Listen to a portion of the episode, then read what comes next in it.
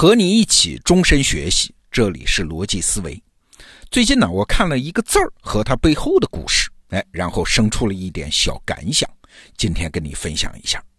哪个字儿呢？很常用的一个字儿，她，女字旁的她，指代第三人称女性的那个她，很熟吧？我们天天用。不过你想，在我们中国古代的文言文当中，有没有这个字儿啊？没有嘛？哎，这个“他”字出现至今差不多才一百年时间，也就是说，这个字儿是五四白话文运动时期才被造出来的。那我顺便提一句啊，白话文运动时期还是新造了不少字儿的，比如说我们今天经常用的那个提手旁的“搞”字，就是搞事情、搞好、搞坏、搞两面派的那个“搞”字，也是一百年前发明的啊。那为啥要发明这个“搞”字呢？因为白话文对动词没有那么多精确典雅的表达方式，所以很多动作就一搞了之 啊。这是中文自己演化出来的难题了，当然是自己找到的处理方法。但是，今天我们要说的这个“他”字就不同了，这是一个外来难题。你想啊，在古汉语当中，哎，只要是我们指一个别的东西啊，不管是指人还是指物，都可以用一个“他”字来表达。啊，就是单站人旁的那个“他”字来表达，比如说我们熟悉的啊，“他山之石可以攻玉”，“他人”“他时”，我并无他意啊，我们他日再战等等，都是用一个单站人旁的“他”，所以这都是指第三者啊，不需要单独为女性设计这么一个字啊。但是近代以来呢，就是国门初开啊，西方文化来了，西方语言中，比如说英语，第三人称的男女。它是分开的，一个叫 he，一个叫细对吧？那按说语言不一样，他们用他们的，我们用我们的，井水不犯河水，不就行了吗？哎，不行，因为西方文化当时强势嘛，我们得翻译他们的书和文章啊。他们的文字第三人称既然分男女，那在现代汉语的写作中，对应的我们该怎么写这两个字呢？男性的他好办啊，用的多嘛，我们就沿用古汉语中的那个他山之石的单站人旁的他就行了。但是女性的她怎么办呢？啊，翻译英文，翻译那个戏，我们该怎么翻呢？当时的讨论有很多了，我们今天就聚焦在三个人身上好了，就是鲁迅、周作人和刘半农。鲁迅大家都熟悉，我不多讲了啊。周作人呢是鲁迅的弟弟，刘半农大家稍微陌生一点。是前面这二位的好朋友，著名的语言学家，也是音乐家刘天华的哥哥啊。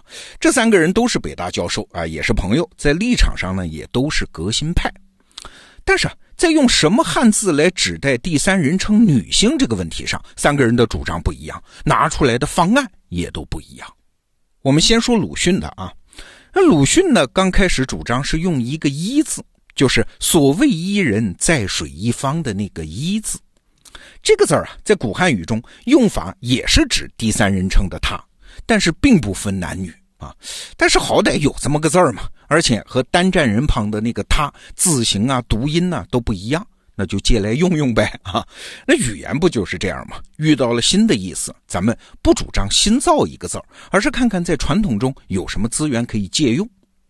所以啊，鲁迅有一个时间的文章当中，指代第三人称女性的字儿。就成了所谓“一人在水一方”的这个“一”字，但是这个方案啊，一旦用起来，你发现有问题。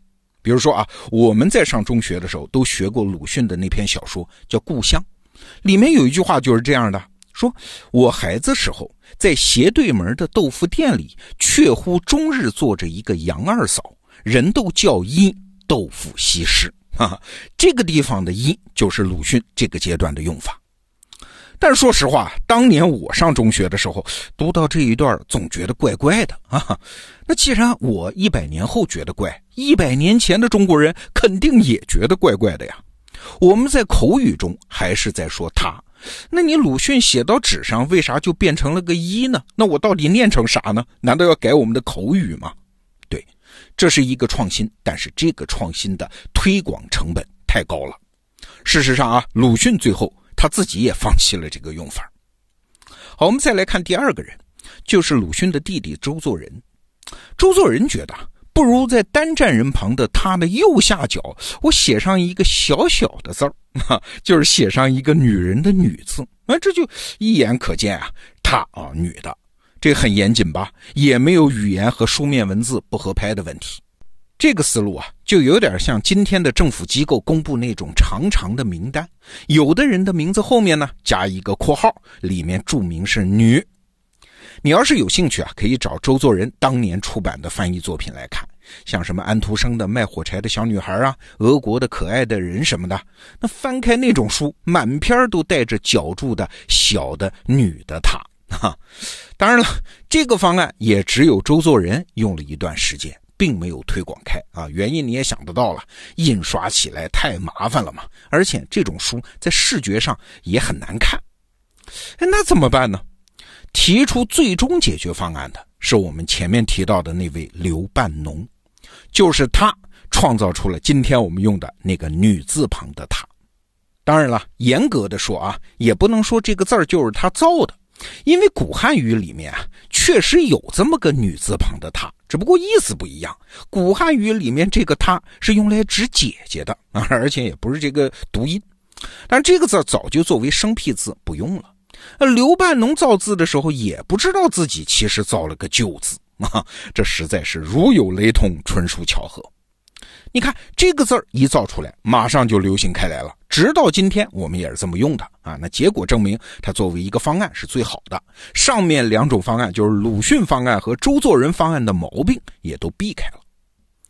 但是请注意啊，在当时这是一个被骂得很惨的方案。为啥呢？因为它里面有男女歧视问题。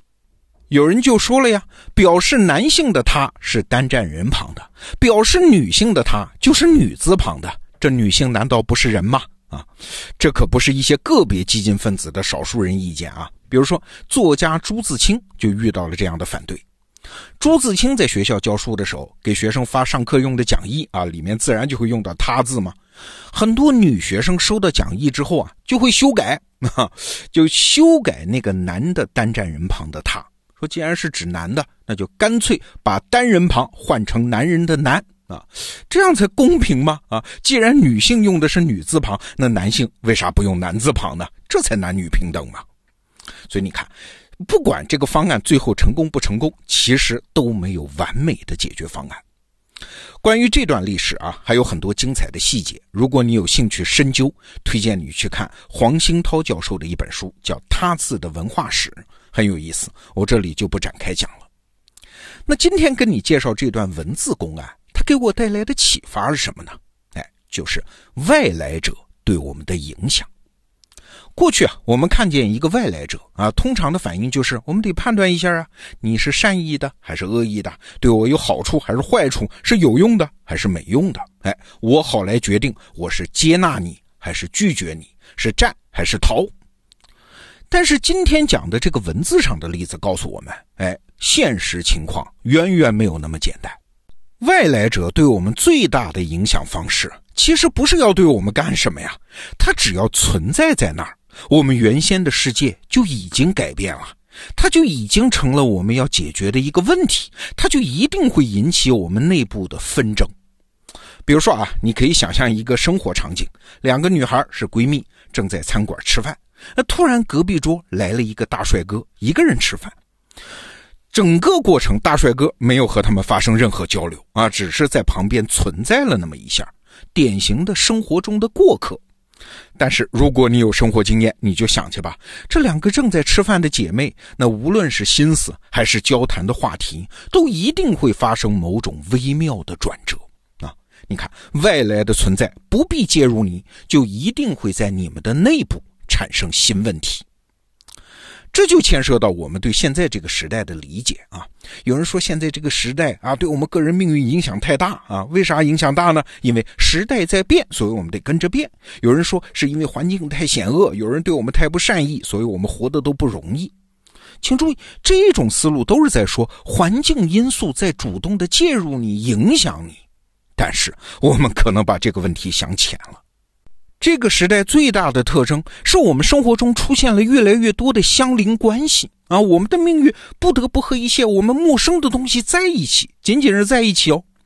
真实世界里、虚拟世界里，各种各样的人呐、机构啊、话题啊、观念，啊成为我们生命中的过客，成为我们的他者啊。他们是没打算搭理我们的，也不打算介入我们，甚至也谈不上什么影响。但是，只要他们在我们的生命中存在过那么一下，嘿嘿，你放心，我们的命运难题和状态就会被彻底改变。在绝大部分情况下，那些他者、那些过客。对我们无恩无怨，谈不上好，也谈不上坏。但是由此产生的问题，它是我们自己产生的，解决的责任也是我们自己的。哎，这才是一个变化时代的真正含义啊！这是我从一个字儿开始引发的小感想。好，这个话题我们就聊到这儿。明天是周末，我们罗胖精选再见。